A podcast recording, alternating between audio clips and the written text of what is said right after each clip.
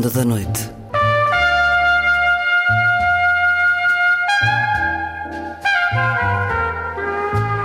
Com Luís Caetano.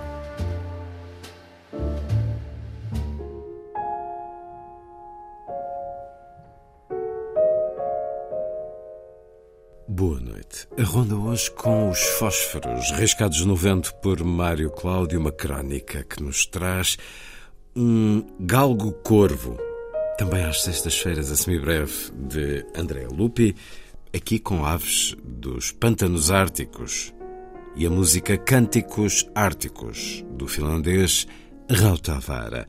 Na Vida Breve, a poesia de Raquel Patriarca, Herança, poema para escutar na voz da autora. E na última edição, 10 razões para apagar as contas nas redes sociais, do norte-americano Jaron Lanier, com a edição Ideias de Ler. Vai ser assim a ronda.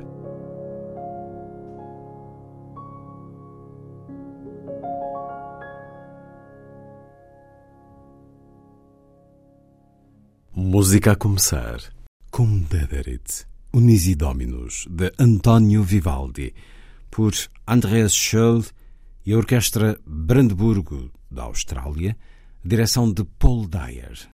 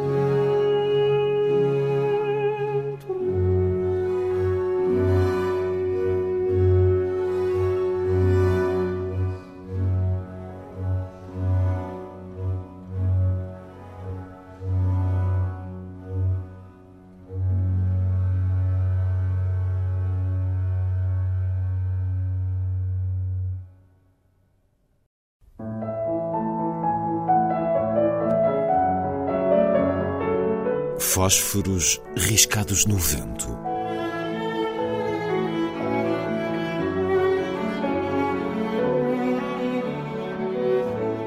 Um programa de Mário Cláudio. Trago-vos hoje um episódio completo que valerá talvez mais do que um punhado de impressões. Estávamos no adro do mosteiro de Sanfins de Friestas, joia do românico galaico-português, por uma cristalina tarde outonal, isto porque chovera muito na véspera e o ar se desafogara da bruma tradicionalmente celta.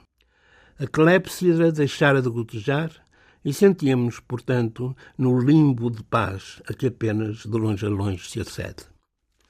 Eis senão quando entrou por ali um galgo branco, deslocando-se com a distendida serenidade, ou porventura com a timidez hierática, dos príncipes que contam com uma inteira dinastia atrás de si.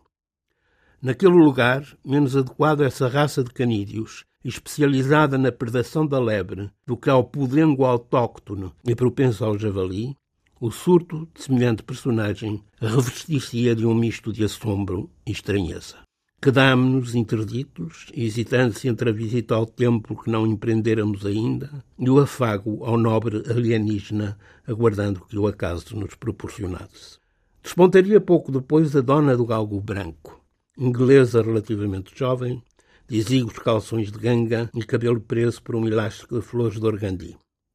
Fosse ela algo mais velha, tê-la-íamos identificado como hippie de última geração, das que já não se perderiam na rota de Katmandu, mas encarariam com saudade o movimento da filiação de seus avós. Trocamos sorrisos e uma pergunta nossa informou-nos de que o nobre quadrúpede fora abandonado a algures na periferia londrina, de que o recolhera ela e o batizara de Raven, que significa corvo, mas ao não macho calha bem um animal heráldico como o adotado. Proveniente das naves de esplêndida acústica, chegavam até nós, entretanto, os compassos de uma melodia sinuosa, executada à sanfona, que se nos depararia cabalmente adequado ao quadro que contemplávamos e no qual agíamos como protagonistas de um auto onírico desprovido de palpável realidade.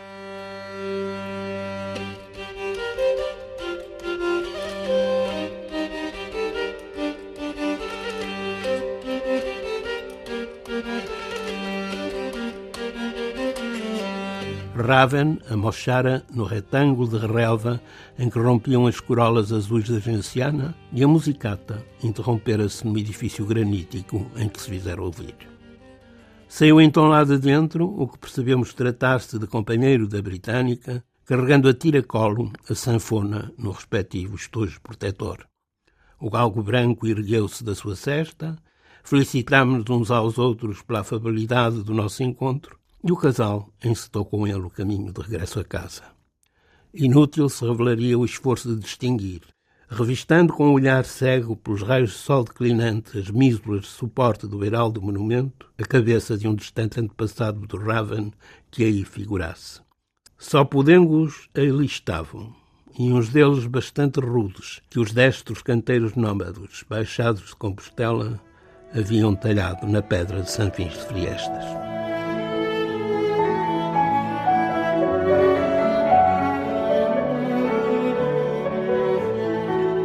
Fósforos riscados no vento.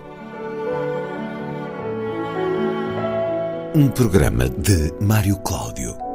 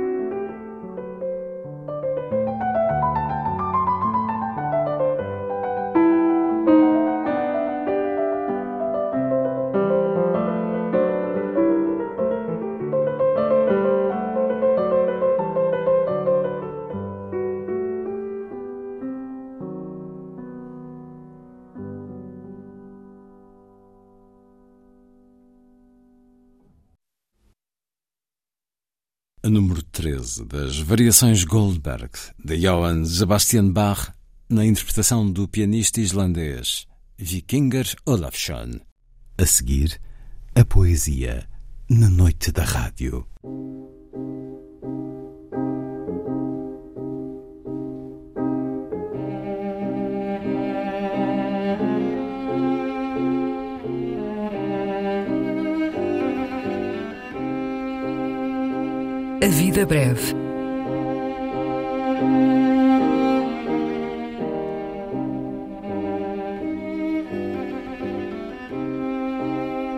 Poesia por quem a escreve.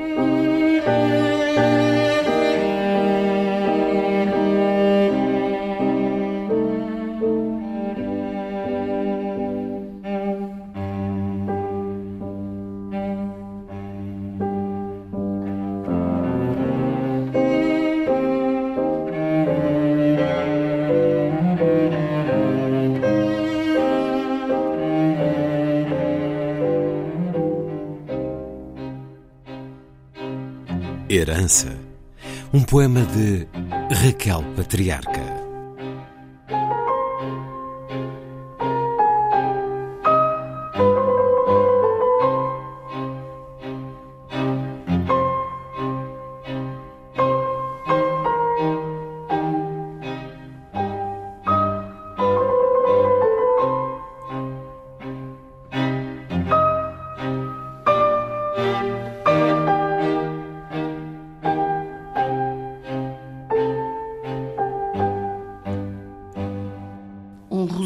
De madeira poída, seis chávenas almoçadeiras com cinco pratos apenas, um chapéu de feltro bom, com alguma consciência, um conjunto de agulhas de tricô, números 2, 3 e 5, as últimas com gancho, um botão de punho em prata antiga, sem par, uma lata de botões sortidos, nenhum par do anterior um livro manuscrito de receitas, um pouco de juízo, um sentimento de orfandade, talvez como ser amputada na alma, talvez como ser o relento na rua. Sete colheres de sopa grandes, tão gastas que não podem ser levadas à boca. Memórias de inteireza, tão contentes que seriam capazes de salvar o mundo. Uma coberta de lã muito pequena para cobrir uma cama, talvez um regaço, talvez um desassossego. Um anel de ouro com promessas cumpridas, uma escova de toucador com espelho, uma travessa de cabelos brancos com carinho, uma caixa para abrigo de madeira escura com arabesco de madre pérola, onde tudo cabe em arrumo, tudo exceto um abraço. A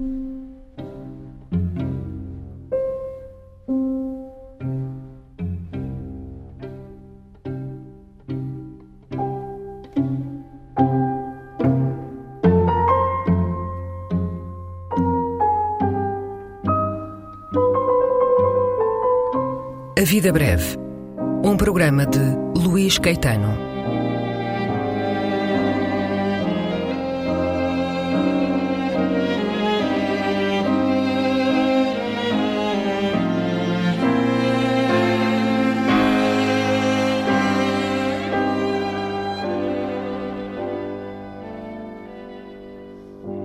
Recolha das leituras feita pelo autor do programa, junto dos poetas e também no arquivo da rádio e em edições discográficas.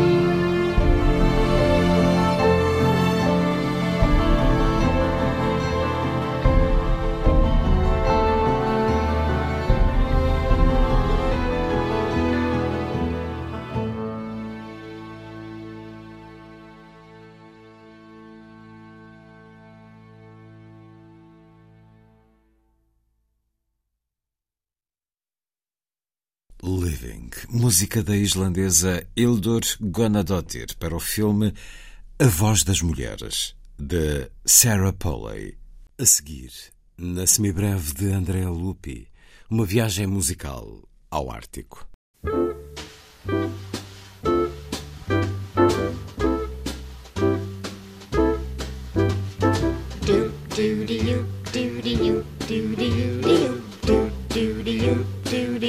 Semibreve,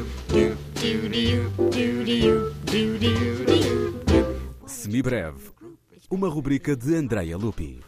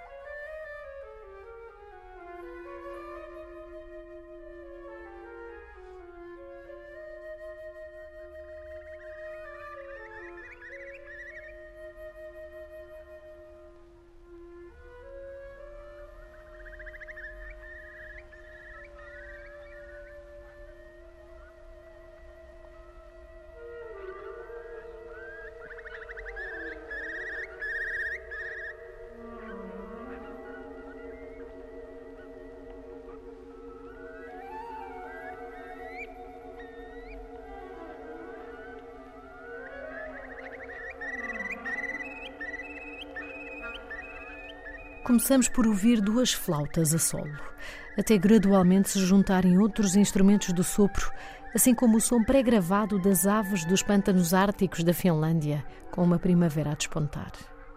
Assim começa o primeiro andamento de cantos árticos do músico finlandês Eino Juani Rautavara.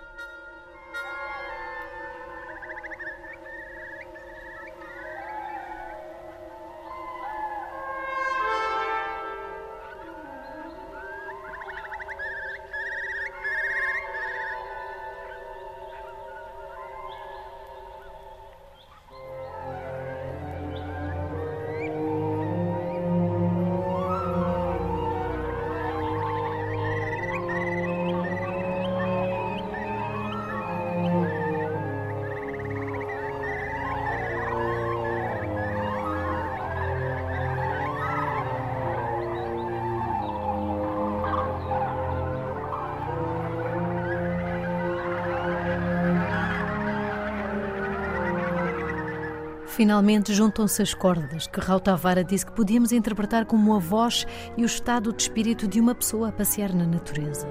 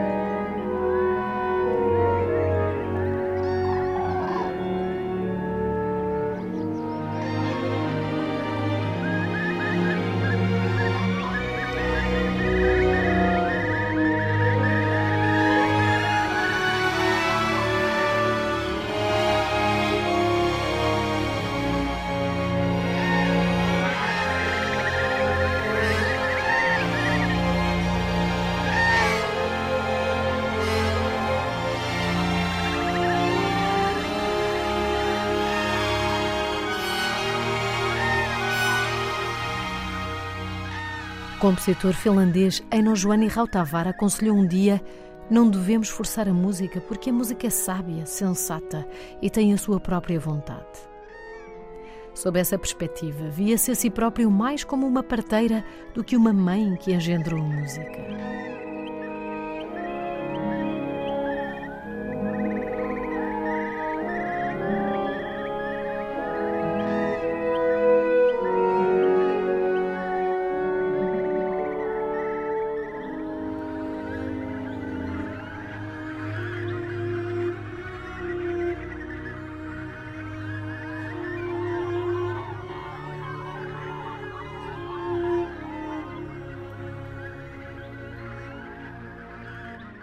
A ideia de que os criadores são parteiras da sua arte não é exclusiva do músico finlandês. São inúmeros os artistas e criadores em geral que registram estes pensamentos em escritos mais ou menos íntimos.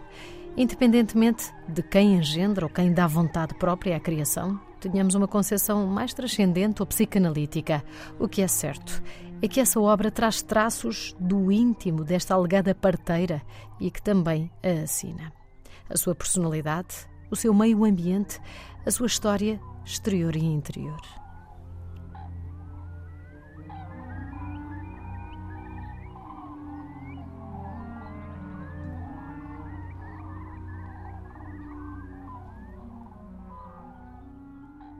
A história de Rautavara começou, imaginamos, também pelas mãos de uma parteira no dia 9 de outubro de 1928, em Helsínquia, capital da Finlândia, país que viu a sua independência ser oficialmente declarada em janeiro de 1918, ou seja, apenas 10 anos antes de Rautavara nascer.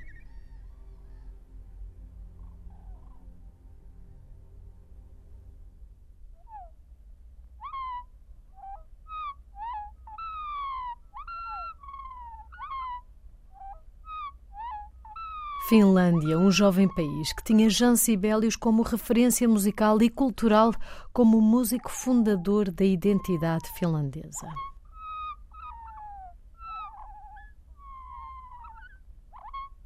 Sibelius tinha 53 quando o país se tornou independente e 90 quando recomendou que fosse Rautavara a receber a bolsa da Fundação Kusevitsky atribuída a um jovem compositor finlandês justamente para celebrar o seu 90 aniversário.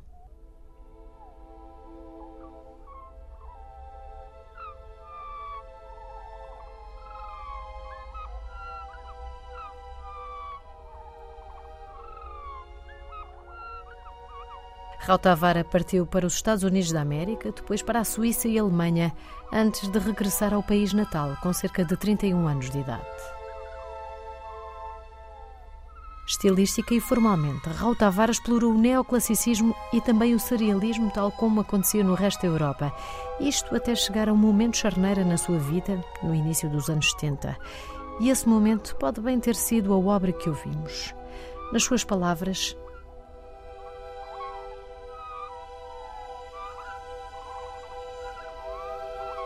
O Cantos Árcticos foi encomendado pela Ártica Universidade de Oulu para a cerimónia de entrega de diplomas. Em vez de escrever uma mais convencional cantata para o coro e orquestra, escrevi um concerto para pássaros e orquestra. O som dos pássaros foi gravado no Círculo Ártico, nos pântanos da Liminka, no norte da Finlândia.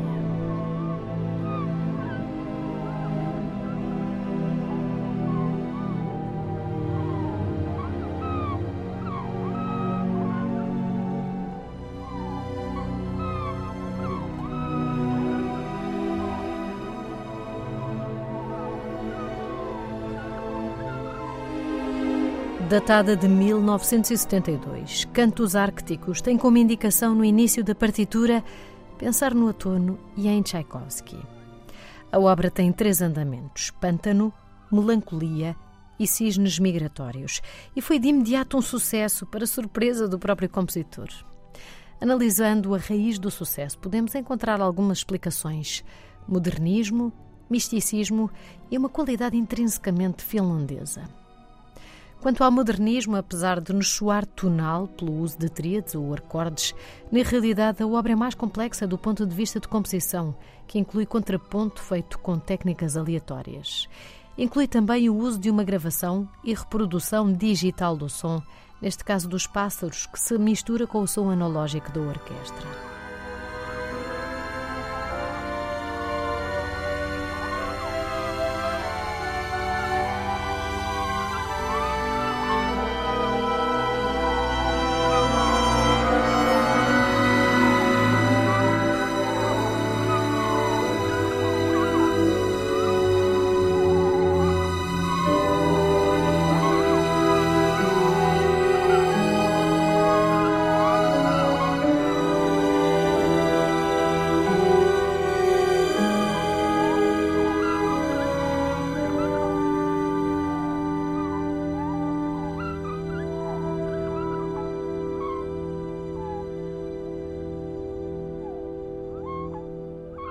Mas, independentemente de questões técnicas de composição, que são, no entanto, relevantes para argumentar contra os detratores desta obra, considerada fácil por certos compositores de há 50 anos para cá. Cantos Árcticos é uma obra que levanta muitas questões, a saber. A dialética entre o musical e o extramusical, o som escrito, analógico e o som gravado e reproduzido digitalmente a escrita musical anterior e posterior, ou seja, o moderno e o tradicional, o local e o apelo global, com o uso de som muito específico de uma certa região e como isso nos apela e interpela.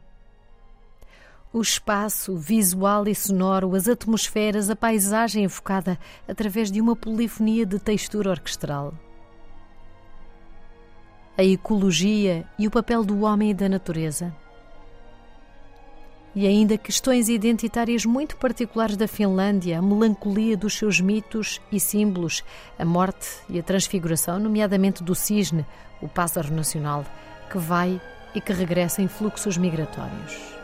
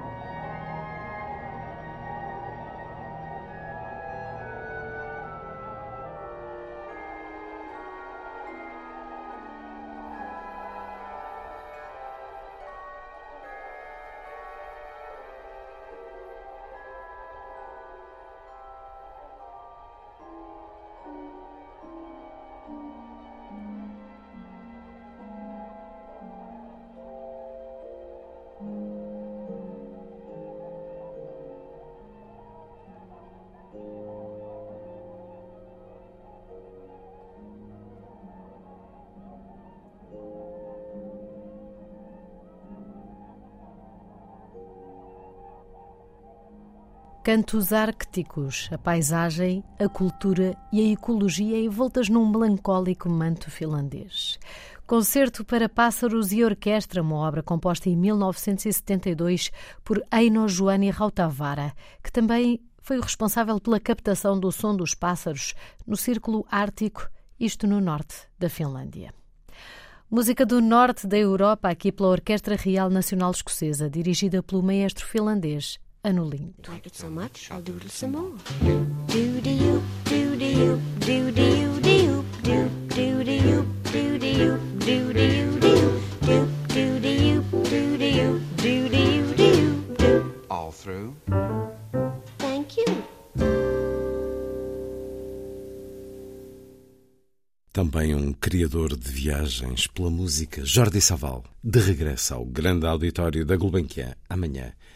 para Istambul, 1700. Fiquemos com Jordi Saval e Maré.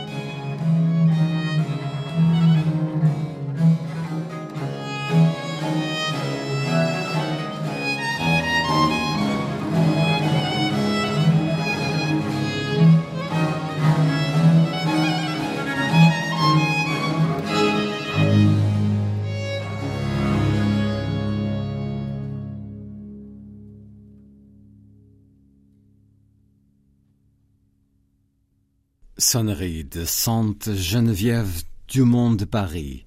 Marais nas interpretações de Jordi Saval, Fábio Biondi, Pierre Antaï e Rolf Lilvan. Uma interpretação que se escuta no filme Tous les matins du monde, de Alain Corneau.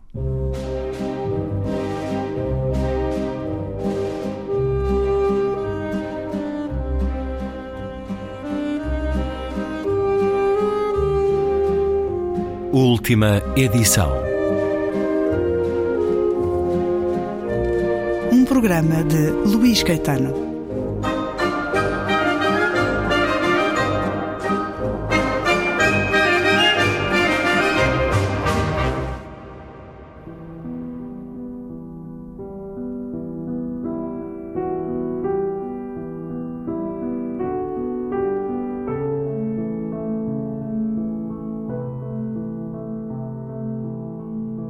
Os gatos são uma constante na internet.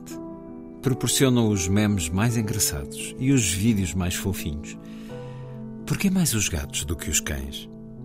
Os cães não se abeiraram dos nossos antepassados a suplicar para viver connosco. Nós é que os domesticamos. São criados para obedecer, aceitam o treino e são previsíveis. Trabalham para nós. Não estou com isto a desconsiderar os cães. É ótimo que eles sejam fiéis e dignos de confiança. Os gatos são diferentes. Chegaram e, em parte, domesticaram-se a si mesmos. Não são previsíveis. Os vídeos populares de cães costumam mostrar comportamentos treinados, ao passo que os vídeos de gatos mais vistos são aqueles que captam comportamentos estranhos ou surpreendentes.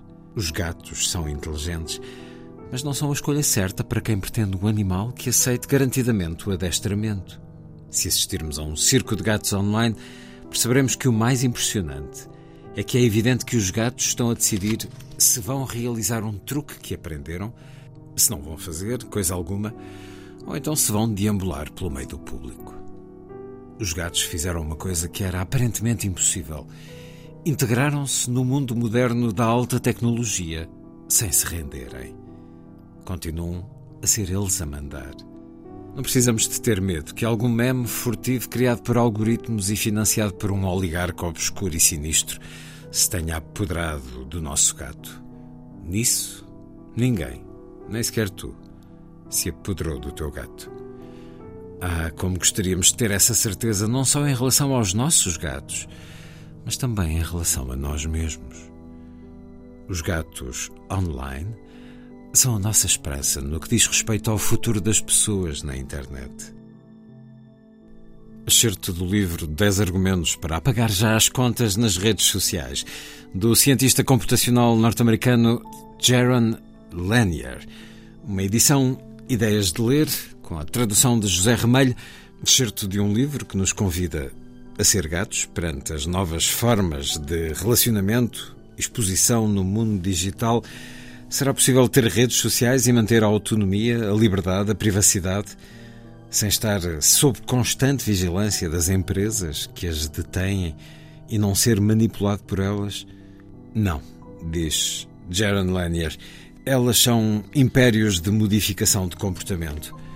Este é um livro sobre a humanidade manipulada e vigiada. Parte sem noção disso, parte sabendo e não se importando, porque sente ganhar mais do que perde. No mundo de hoje, o cidadão ligado às redes faz parte de um negócio. É ele o negócio. Lembramos-nos do escândalo Cambridge Analytica, que nos é recordado neste livro, o escândalo de venda de dados pelo Facebook, contrariando as definições de privacidade estabelecidas. São muitos os casos de dados usados para manipular eleitores e consumidores Neste escândalo, lembramos de Mark Zuckerberg a manter a expressão mais inocente e falsa durante as comissões de inquérito no Congresso dos Estados Unidos, mas numa crónica há dias no público, Bárbara Reis contava como Elon Musk e a sua rede Twitter ou X promove os neonazis, ajudando partidos de extrema-direita e escarnecendo dos salvamentos no Mediterrâneo estes são os principais palcos do discurso de ódio e da manipulação, com um impacto infinitamente superior ao que outros meios tiveram na história. Mas há sempre a desculpa de que o problema não é o meio, mas sim as pessoas. Bummer, em português, será algo como decepção, falhanço, chatice.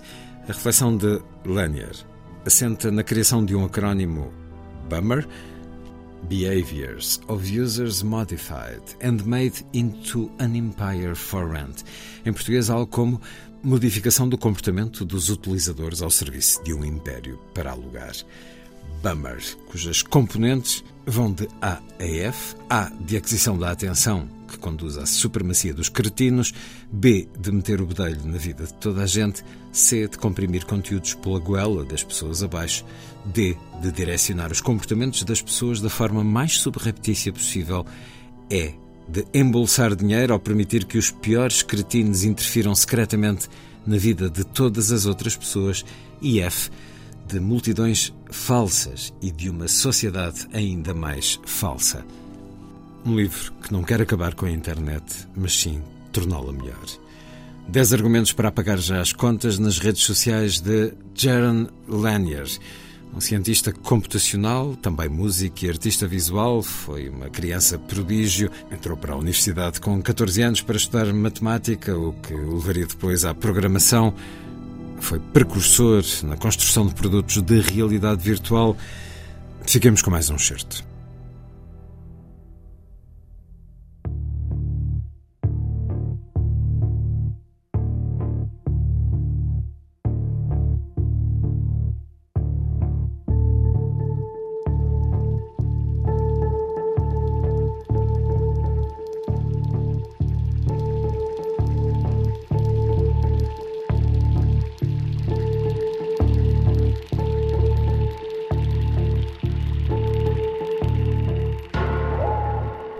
Constantemente monitorizados e avaliados, além de que recebemos feedback manipulado a toda a hora. Aos poucos, estamos a ser hipnotizados por técnicos que não conseguimos ver, com fins que desconhecemos. Agora, somos todos cobaias. A cada segundo que passa, os algoritmos alimentam-se de dados sobre ti. Em que tipo de hiperligações clicas? Que vídeos vês até ao fim? Com que rapidez passas de um tópico para outro? Onde é que estás quando o fazes? Com quem te relacionas na realidade e no mundo virtual? Que expressões faciais fazes? Até que ponto é que o tom da tua pele muda em situações diferentes? O que estavas a fazer antes de decidires ou não comprar alguma coisa? Votar ou não votar? Todas estas medições e muitas outras foram comparadas a outros dados semelhantes sobre a vida de um horror infindo de pessoas, mediante uma espionagem em massa. Os algoritmos correlacionam aquilo que fazes com aquilo que quase todas as outras pessoas fizeram. Na verdade, os algoritmos não te compreendem, mas os números têm poder, em especial se forem avultados. Se muitas pessoas que gostam dos mesmos alimentos que tu forem mais facilmente desencorajadas por imagens de um candidato com uma moldura cor-de-rosa em vez de azul, isso significa que provavelmente tu também o serás. E ninguém tem de saber porquê. As estatísticas são fiáveis. É possível que tenhas ouvido as confissões lamentosas dos fundadores de impérios de redes sociais, a que prefiro chamar impérios de modificação do comportamento. Sean Parker, o primeiro presidente do Facebook, disse: De vez em quando temos de dar ao utilizador uma pequena dose de dopamina, porque alguém gostou ou comentou uma fotografia, uma publicação ou qualquer coisa. Trata-se de um ciclo de feedback de validação social. Exatamente o tipo de coisa que um hacker como eu seria capaz de inventar, porque estamos a explorar uma vulnerabilidade da psicologia humana. Os inventores, criadores, eu, Mark Zuckerberg, o Kevin Systrom do Instagram, essa gente toda, percebiam-no de forma consciente. E mesmo assim fizemos-lo. As redes mudam literalmente a nossa relação com a sociedade e uns com os outros. Provavelmente interferem na produtividade de formas estranhas. Só Deus sabe o que estarão a fazer ao cérebro dos nossos filhos. Shamat Palihapatia, antigo vice-presidente da área de expansão de utilizadores do Facebook, disse os ciclos de feedback de curto prazo que criamos, potenciados pela dopamina, estão a destruir o funcionamento da sociedade. E na existência de um discurso civil, nenhuma colaboração, desinformação, mentira. E não se trata de um problema americano, não se trata de anúncios russos. Estamos perante um problema global. Sinto-me terrivelmente culpado. Penso que bem lá no fundo todos sabíamos, embora fizéssemos de conta que provavelmente não haveria consequências perversas, não intencionais. Creio que bem lá no fundo, mesmo no âmago, sabíamos que podia acontecer alguma coisa má. Por isso, na minha opinião, neste momento, estamos numa situação bastante complicada. Isto está a corroer os princípios nucleares da forma como as pessoas se comportam e se relacionam. E eu não tenho uma solução fácil. A minha solução foi simplesmente deixar de utilizar essas ferramentas. Há anos que não o faço. Mais vale tarde do que nunca. Muitos críticos, como eu, têm alertado para o facto de, já há algum tempo, estarem a acontecer coisas negativas. Mas ouvi-lo da boca dos próprios responsáveis é um avanço, um passo em frente.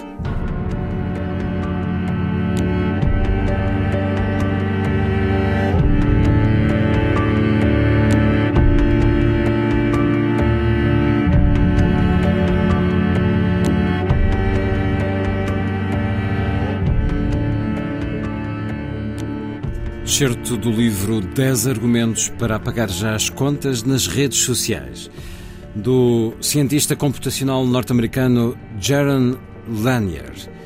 Tradução de José Remelho. Uma edição Ideias de Ler de outubro de 2023.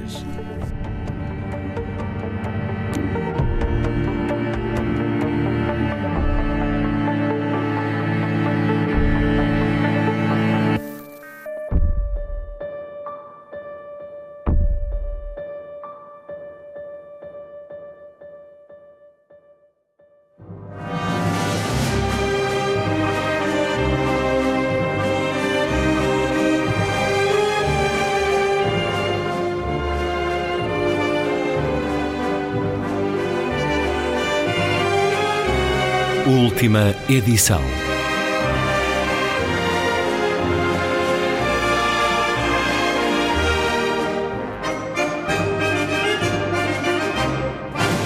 Está feita a ronda. Assim, obrigado por estar com a rádio. Boa noite.